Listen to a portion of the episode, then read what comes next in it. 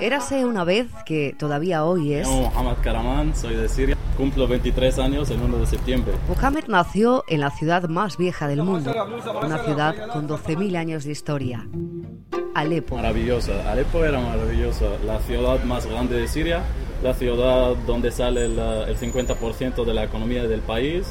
Hijo de Bashar y de Hanadi, hermano de Ahmed, Mohamed era un chaval feliz de una familia como la tuya, la de Mariano, la de Ángela o la de Xavier. En un país súper tranquilo donde cada persona tiene un piso, tiene su trabajo y tiene su propia vida. Yo me crié en una familia pobre y formada. En la adolescencia a Mohamed le dio por estudiar, y duro, una ingeniería civil en la universidad de su ciudad.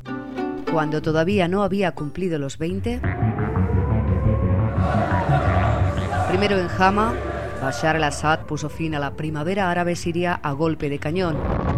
En 2012, el terror llegó a su ciudad. miedo cuando vi que los desfiles de las tropas pasaba delante de mi calle, los tanques, hasta los aviones ya están en el cielo bombardeando. Bueno, Luego, los secuestros. Tienen como controles en la calle, paraban a la gente y saqueaban a la gente. Y a veces también eh, bueno, cogían a la gente como rehenes. La escasez. No hay agua y la luz viene dos horas al día.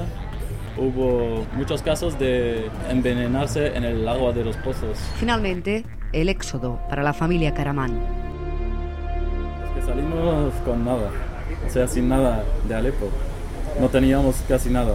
Salimos al Líbano las carreteras estaban destruidas. Cada 50 kilómetros había controles, o del ejército de Bashar al-Assad, o de los rebeldes, o de los radicales. Gentes y la policía de Beirut trata, trataban muy mal a la gente siria. Fatal, les insultaba. Y, bueno, no soy insultaba, soy sirio gracias a una tía española, ya que en el inicio de la guerra las embajadas y consulados aún expedían permisos humanitarios, los visados no tardaron en llegar a Beirut. Con ellos, su tragedia. A Beirut, 15 días, eh, mi padre murió. Fue lo, eh, bueno, lo más que, que salimos del, de la guerra, bueno, con la esperanza de seguir sobrevivos, y al final mi padre muere en el, en el Líbano. En Beirut quedó Bashar llorando y cada día desde entonces en Madrid, la ciudad de acogida en la que la vida tampoco fue fácil, mirando siempre al futuro Muhammad. Nosotros los sirios somos, queremos, eh, bueno, amamos la vida, amamos la vida. Y eso eh, lo que demuestra ahora la gente que sale del país, aprende otros idiomas, lucha mucho, él lo aprendió en seis meses, consiguió una beca Erasmus Mundus, hoy empieza nuevo curso de Ingeniería Civil en Lugo, se ha enamorado y se podría terminar con aquello de que comieron perdices si no fuera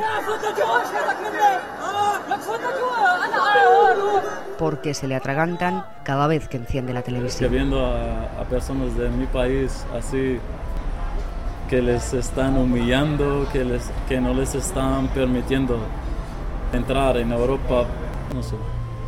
O sea, las razones por las que salen los sirios son humanitarias sobre todo, en primer, en primer lugar. Una persona normal no va a salir del país.